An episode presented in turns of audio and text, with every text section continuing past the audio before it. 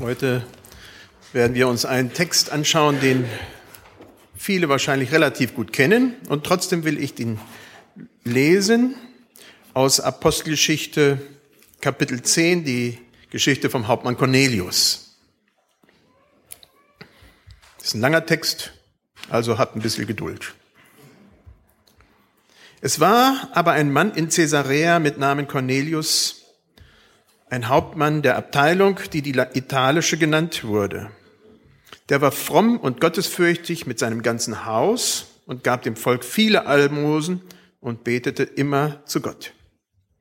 Der hatte eine Erscheinung um die neunte Stunde am Tage und sah deutlich einen Engel Gottes bei sich eintreten. Der sprach zu ihm, Cornelius. Er aber sah ihn an, erschrak und fragte, Herr, was ist? Da sprach zu ihm, deine Gebete und deine Almosen sind vor Gott gekommen und er hat ihrer gedacht. Und nun sende Männer von Joppe und lass holen Simon mit dem Beinamen Petrus. Der ist zu Gast bei einem Gerber Simon, dessen Haus am Meer liegt. Und als der Engel, der mit ihm redete, hinweggegangen war, rief Cornelius zwei seiner Knechte und einen frommen Soldaten von denen, die ihm dienten, und erzählte ihnen alles und sandte sie nach Joppe.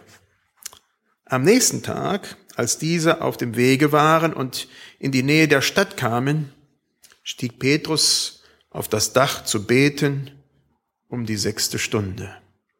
Und als er hungrig wurde, wollte er essen. Während sie ihm aber etwas zubereiteten, geriet er in Verzückung und sah den Himmel aufgetan und etwas wie ein großes leinernes Tuch herabkommen, an vier Zipfeln niedergelassen auf die Erde. Darin waren allerlei vierfüßige und kriechende Tiere der Erde und Vögel des Himmels. Und es geschah eine Stimme zu ihm, Steh auf, Petrus, schlachte und iss.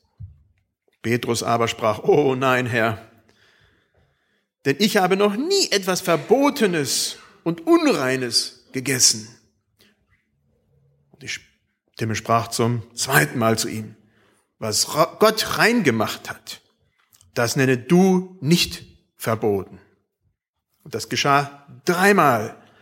Und alsdann wurde das Tuch wieder hinaufgenommen gen Himmel. Als aber Petrus noch ratlos war, was die Erscheinung bedeutete, die er gesehen hatte, siehe, da fragten die Männer von Cornelius gesandt nach dem Hause Simons und standen an der Tür. Sie riefen und sprachen, ob Simon mit dem Beinamen Petrus hier zu Gast wäre. Während aber Petrus nachsann über die Erscheinung, sprach der Geist zu ihm, siehe, drei Männer suchen dich. So steh auf, steig hinab und geh mit ihnen und zweifle nicht, denn ich habe sie gesandt. Da stieg Petrus hinab zu den Männern und sprach, siehe, ich bin's, den ihr sucht. Warum seid ihr hier?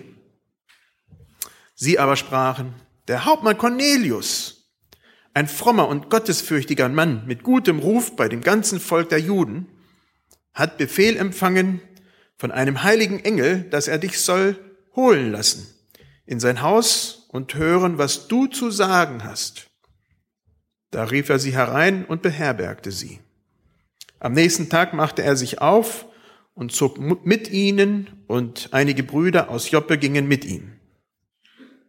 Und am folgenden Tag kam er nach Caesarea. Cornelius aber wartete auf sie und hatte seine Verwandten und nächsten Freunde zusammengerufen. Und als Petrus hereinkam, ging ihm Cornelius entgegen und fiel ihm zu Füßen und betete ihn an. Petrus aber richtete ihn auf und sprach, Steh auf, ich bin auch nur ein Mensch. Und während er mit ihm redete, ging er hinein und fand viele, die zusammengekommen waren. Und er sprach zu ihnen, ihr wisst, dass es einem jüdischen Mann nicht erlaubt ist, mit einem Fremden umzugehen oder zu ihm zu kommen. Aber Gott hat mir gezeigt, dass ich keinen Menschen meiden oder unrein nennen soll. Darum habe ich mich nicht geweigert zu kommen, als ich geholt wurde. So frage ich euch nun, warum ihr mich habt holen lassen. Cornelius sprach, vor vier Tagen um diese Zeit betete ich um die neunte Stunde in meinem Hause. Und siehe, da stand ein Mann von, vor mir in einem leuchtenden Gewand und sprach, Cornelius, dein Gebet ist erhört und deine Almosen ist gedacht worden vor Gott. So sende nun nach Joppe und lass herrufen Simon mit dem Beinamen Petrus der zu Gast ist im Hause des Gerbers Simon am Meer. Da sandte ich sofort zu dir und du hast recht getan, dass du gekommen bist. Nun sind wir alle hier vor Gott zusammengekommen, um alles zu hören, was dir vom Herrn befohlen ist. Und dann tat Petrus seinen Mund auf. Als ich vor einigen Jahren Senegal besuchte, da habe ich von weitem eine Sache gesehen. Die war sehr prägnant. Diese Statue. Hoch oben auf dem Berg. Man kann darüber zum Meer schauen und auf der anderen Seite liegt Dakar. Wenn man genauer hin schaut, ist das ein recht, man muss gucken. Also, das ist Senegal, ist 99 Prozent muslimisch. Und das ist eigentlich ein stalinistischer, äh, stalinistisches Werk von den Nordkoreanern gebaut, ähm, was so die Befreiung zum einen zeigt von den weißen Unterdrückern, naja, indirekt Frankreich natürlich, das war französisch, und ein Blick in die Zukunft setzt. Riesenmonument, 28 Millionen, unglaublich. In dem Text, den wir heute anschauen, habe ich zwei Verse hauptsächlich beleuchtet. Und das hat was mit diesem Monument zu tun. Da steht, Cornelius aber sah den Engel an, erschrak und fragte, Herr, was ist? Der sprach zu ihm, deine Gebete und deine Almosen sind vor Gott gekommen und er hat ihrer gedacht. Und dann im Vers 31, Cornelius, dein Gebet ist erhört und deine Almosen ist gedacht worden vor Gott. Das ist wiederholt, zweimal. Das ist wichtig. Das ist im gleichen Text. Das ist sehr wichtig. Aber ein bisschen falsch übersetzt. Da steht eigentlich, im Vers 4, deine Gebete und deine Almosen sind als Gedenken vor Gott gekommen. Es hat nicht mit Gedanken von Gott zu tun. Na, es steht ja, und er hat ihrer gedacht. Es ist nicht so, dass Gott darüber nachgedacht hat. Es ist ein Gedenken. Eher das Wort Monument da gebraucht. Die einfachste Variation davon wäre ein Weihrauch das vor Gott gekommen ist. Ein Wohlgeruch. Das Stärkste, und das möchte ich halt eben eher glauben, dass da ein riesen ja, Monument vor Gott war, dass er sah, und da sah er den Cornelius in seinen Gebeten und in seinen Almosen.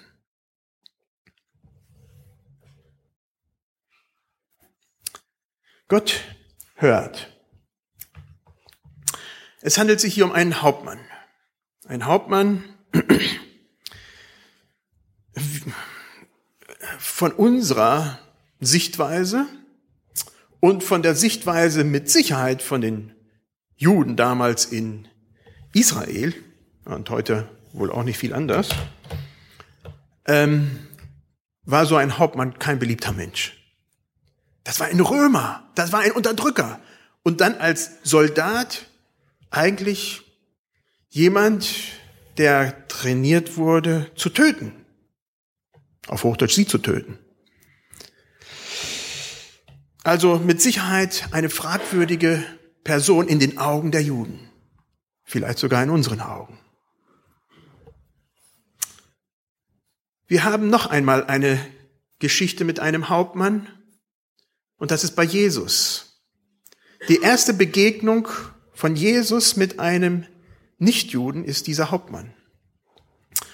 Bei der Geschichte kommt der Hauptmann zu Jesus und bittet für seinen Sklaven, der krank, todkrank da niederliegt. Und Jesus will da hingehen und dann sagt der Hauptmann, nein, nein, du darfst ja gar nicht zu mir kommen, aber wenn du ein Wort sprichst, dann wird dieser Hauptmann heil. Äh, dieser, mein Diener heil. Und Jesus spricht ein Wort, aber er sagt, so einen Glauben habe ich in Israel nicht gefunden. Und hier haben wir die erste Begegnung von Petrus mit einem Nichtgläubigen, Hauptmann, dem Cornelius. Könnte man vielleicht die Brücke schlagen, wenn wir an uns persönlich denken, dass man hier von Muslimen spricht, wo wir so einen Blick haben, der so getrübt ist und wo wir gar nicht uns trauen, so jemanden in unser Haus zu lassen oder gar hinzugehen? Aber auf alle Fälle gibt es diese Menschen in unserer Umgebung. Beide Male handelt es sich um gottesfürchtige Leute, die von gottesfürchtigen Juden gemieden werden müssen. Beides Mal, beide Male konnten diese Menschen nicht zu den anderen. Da war eine Brücke, eine ganz große äh, geschlossene Brücke. Man kam nicht rüber. Auf der einen Seite Cornelius, die Römer, Nichtgläubige und auf an der anderen Seite die Gläubigen, die Juden. Wie sieht Gott diese Menschen? Gott stellt sich auf Cornelius ein. In Jesus sehen wir es. Er geht sehr wohl auf diesen Hauptmann ein. Er geht sogar so weit, dass er mit diesem Hauptmann mitgegangen wäre, wenn der Hauptmann ihn nicht gehindert hätte. Nur Gott hat ein Problem und das ist sein Bodenpersonal. Das ist der Petrus, der sagt, oh nee, unreines Zeug esse ich mit Sicherheit nicht. Vier füßiges Zeug und sowas. Furchtbar. Nein, nein, nein, nein. Also, Schweine. Furchtbar. Gott benutzte eine Analogie. Er zeigt ihnen nicht diese fremden Menschen, aber Petrus wusste ganz genau, worum es ging, als dann diese Menschen vor ihm standen. Es ging um diese anderen Menschen, die als unrein im Herzen deklariert waren. Wo haben wir diese Gefühle bei uns? Wo habt ihr sie? Wo ihr jemanden als unrein deklariert und sagt, nein, da ist eine unpassierbare Brücke, da kann ich nicht rüber, der Mensch, mit dem lasse ich mich nicht ab. Denke, das ist die Frage, die sich hier uns stellt. Wer sind unsere Hauptmänner? Menschen, die offen für Gott sind, aber wo wir nicht offen für sie sind. Gott hört diese Menschen. Er hört das Gebet von diesem vermeintlich Nichtchristen, von diesem vermeintlich unreinen Menschen. So zumindest die Sicht von Petrus, dass dieser Mensch nicht rein ist. Wenn wir nicht an Gott glauben, und das ist auch hier, uns aber trotzdem zu ihm wenden, hört Gott. Er hört. Vielleicht sind das ganz leichte Versuche in den richtigen Weg zu Gott. Meistens fängt so ein Gebet in die Richtung an, Herr, wenn es dich wirklich gibt,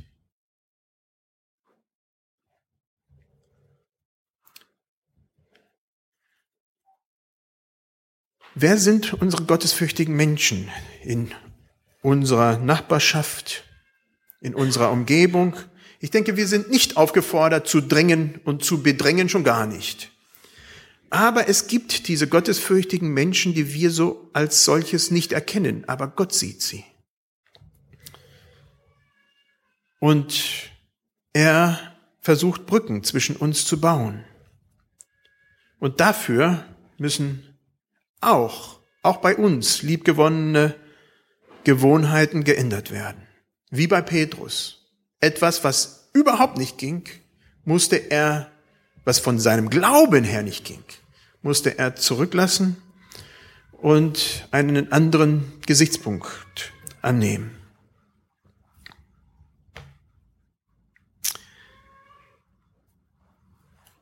Das ist eigentlich im zentralen Punkt das, was in der ganzen, im ganzen Verlauf von Apostelgeschichte 10 eigentlich dargestellt wird.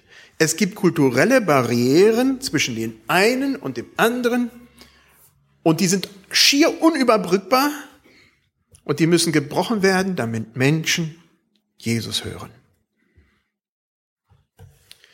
Damals ging es um Juden und Nichtjuden und Petrus kassierte mächtig Ärger. Als er das darauf einging, musste er sich dann in Jerusalem rechtfertigen, warum er sowas überhaupt getan hatte. Das Undenkbare. Die Frage an uns stellt sich, wo sind unsere Barrieren? Ich denke, die Sinus-Studie, die vielleicht einige kennen, so eine, auch äh, so eine Studie, die äh, ja, soziologisch die Gesellschaft untersucht, stellt sehr klar heraus, dass wir als Gemeinden und Kirchen, egal welches Couleurs, nur einen ganz kleinen Bruchteil unserer Gesellschaft erreichen. Warum? Weil wir so sind, wie wir sind. Wir schaffen es nicht. Wir haben diese kulturellen Hemmungen in unserem System eingebaut, die den Nichtchristen sagen, da dürfen wir nicht hin. Da können wir nicht hin.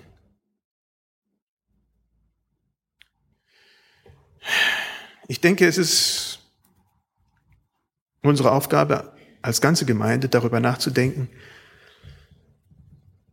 was tut Not, damit Menschen bei uns hineinkommen, die hier in ihren Augen nichts verloren haben.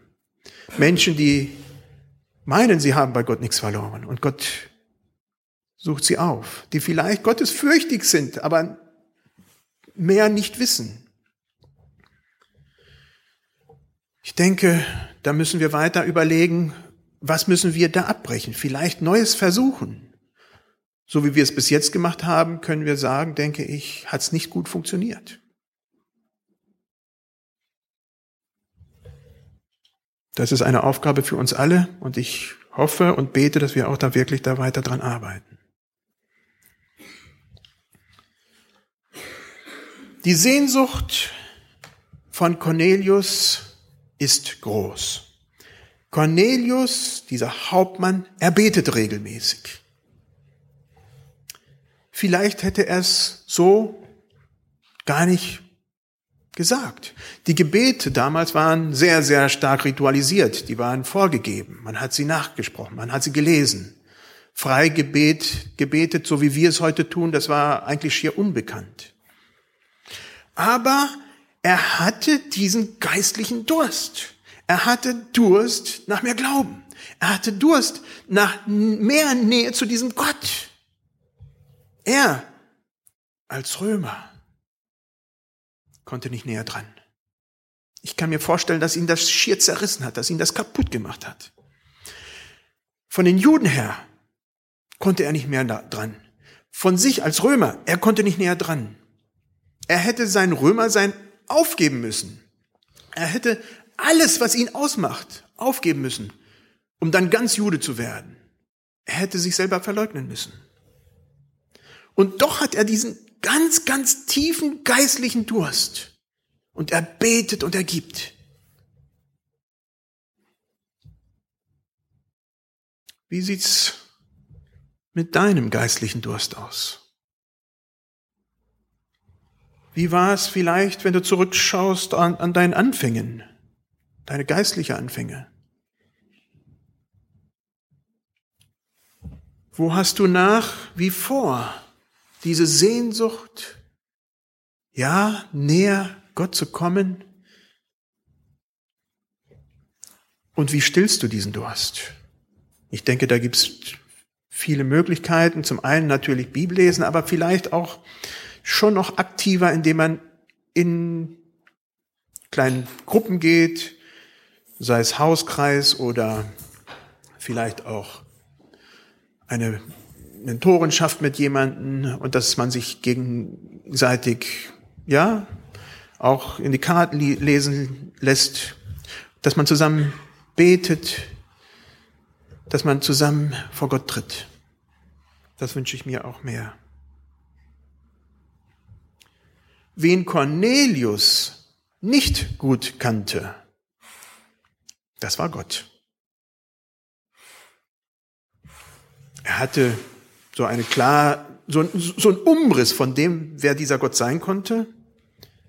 Aber da war auch vieles für Cornelius unvorstellbar. Er hat ja so eine Ahnung von diesem Gott gehabt, aber nicht mehr viel.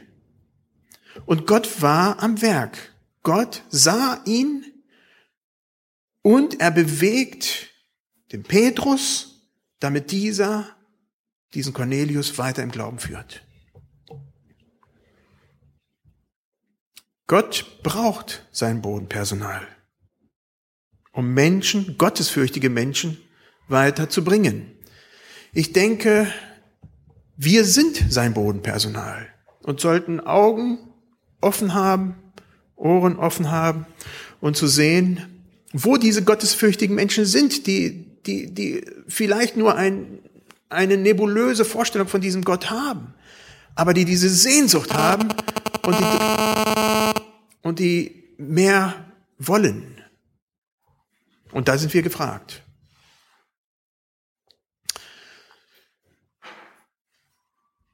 Aber etwas, was mich hier sehr erstaunt in diesem Text, das ist, dass Gott die Almosen von diesem Cornelius sieht. Der Wortstamm vom Wort Almosen ist Eleson. Eleson kennen wir, Kyrie Eleson. Herr, erbarme dich, erbarmen. Gnade. Und der Wortstamm von Almosen geben ist Erbarmen. Eleesyne ist es dann. Gott ist ein Gott der Gnade. Er ist ein Gott des Gebens. Er ist derjenige, der sich in Jesus Christus für uns Menschen hingegeben hat. Es gefällt Gott, sich zu verschenken. Er verschenkt sich immer, die ganze Zeit in dem, was wir in dieser Welt sehen. Wenn es ohne Gott wäre, ich möchte gar nicht dran denken, wie es, wie so eine Welt aussehen könnte. Die schlimmsten Albträume wären noch, noch wirklich untertrieben. Aber Gott verschenkt sich. Und wir als Jünger sind gefragt, uns ebenfalls zu verschenken. Nicht gut, und das wird regelmäßig in der Bibel erwähnt, ist, wenn man das aus bestimmten Gründen tut, nämlich damit andere sehen, was man tut, oder das Portemonnaie zückt und jawohl, und ja, wann haben wir Kollekte und dann da rein tut. Genau das soll man nicht. Also dann soll man es lieber lassen.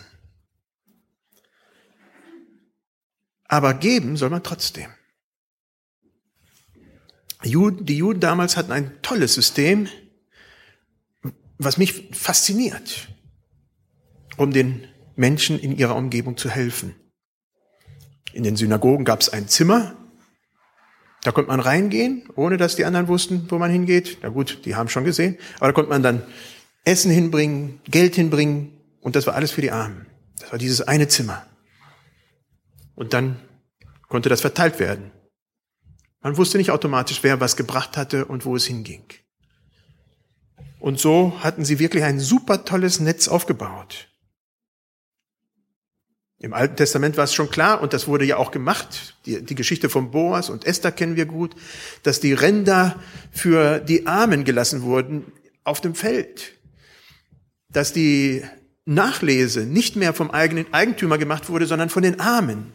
Und so könnte man gerade durchgehen. Die Didatsche, das ist die Lehre der Apostel, das ist so ein frühchristliches Werk. Das erste frühchristliche Glaubens- oder Lehrwerk, was es gab, das stellt Geben vor und wichtiger als Gebet und Fasten. Das ist jetzt nicht gerade aus der Bibel genommen, aber es äh, beruht sich doch auf die Lehre der Apostel. Das heißt, da ist ein sehr großes, äh, gro äh, ja, sehr großes Interesse, sehr große Gewichtung dessen, was Geben doch wichtig ist. Es gibt auch eine sehr populäre rabbinische Geschichte, eine sehr kurze Geschichte von zwei Schafen.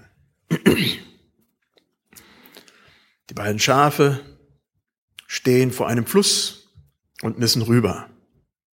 Das eine Schaf weiß um die Not, dass die Wolle gebraucht wird und lässt sich freiwillig und gerne scheren. Hier steht es geschoren wieder und die Wolle kommt ja auch wieder. Das andere Schaf ist richtig mit dicker Wolle und sagt, nee, nee, nee, ich will mich nicht scheren lassen. Und dann müssen sie beide über den Fluss und das geschorene Schaf kommt gut rüber und das nicht geschorene Schaf ertrinkt. Wir sollen freizügig sein.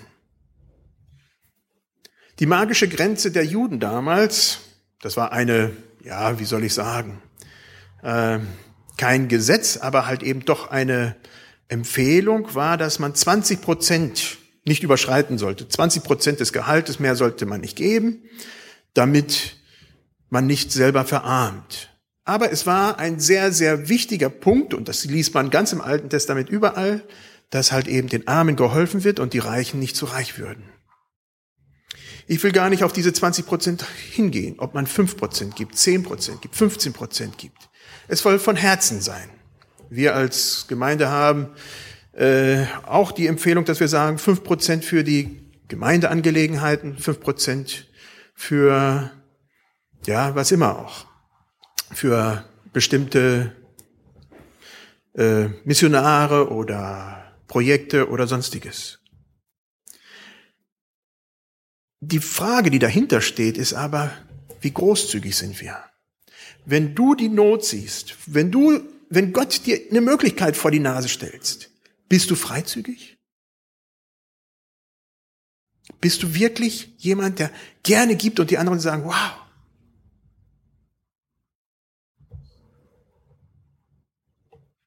Ich denke, das ist das, worum es hier geht. Dieser Cornelius gab gerne. Cornelius sah sich mit Sicherheit nicht als etwas Besonderes. Er in den Augen von den Juden als etwas nicht Besonderes. Aber er war gottesfürchtig. Er war weit weg von den Juden. Und trotzdem hat er sie geachtet und Almosen gegeben. Er hatte diese geistliche Sehnsucht. Es hat ihn schier zerrissen. Wie konnte er diese geistliche Sehnsucht stillen, ohne Jude zu werden? Er gab und er betete.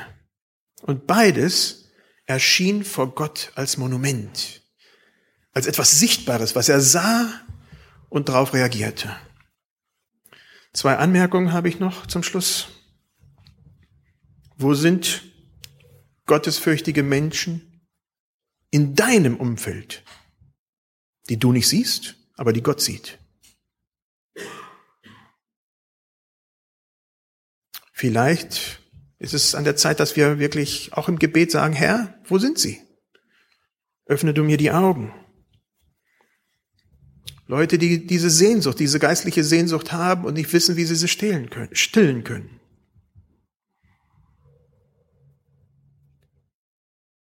Und die zweite Anmerkung, die ich habe, wie steht es mit deinem Gebet und Geben? Wann hast du jemand das letzte Mal mit deiner Großzügigkeit so überrascht, dass sie gesagt haben, wow, warum tut diese Person das? Nicht um groß erscheinen zu wollen, sondern weil da einfach eine Not war. Ich denke, Gott steckt uns diese Möglichkeit immer wieder in den Weg. Ist die Frage, wie wir damit umgehen. Lass uns, soweit möglich ist, zum Gebet aufstehen.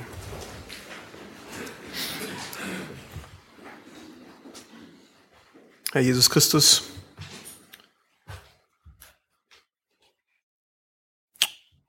du willst uns zu Grenzüberschreiter machen, zu Menschen, die Grenzen überschreiten, damit Menschen, andere Menschen, dich erleben, Leben finden, wo sie jetzt noch kein Leben als solches in Fülle haben. Öffne du uns immer wieder die Augen. Öffne du uns das Herz für die anderen und auch für das, was du für uns vorhast, mit uns vorhast. Darum bitte ich dich. Amen.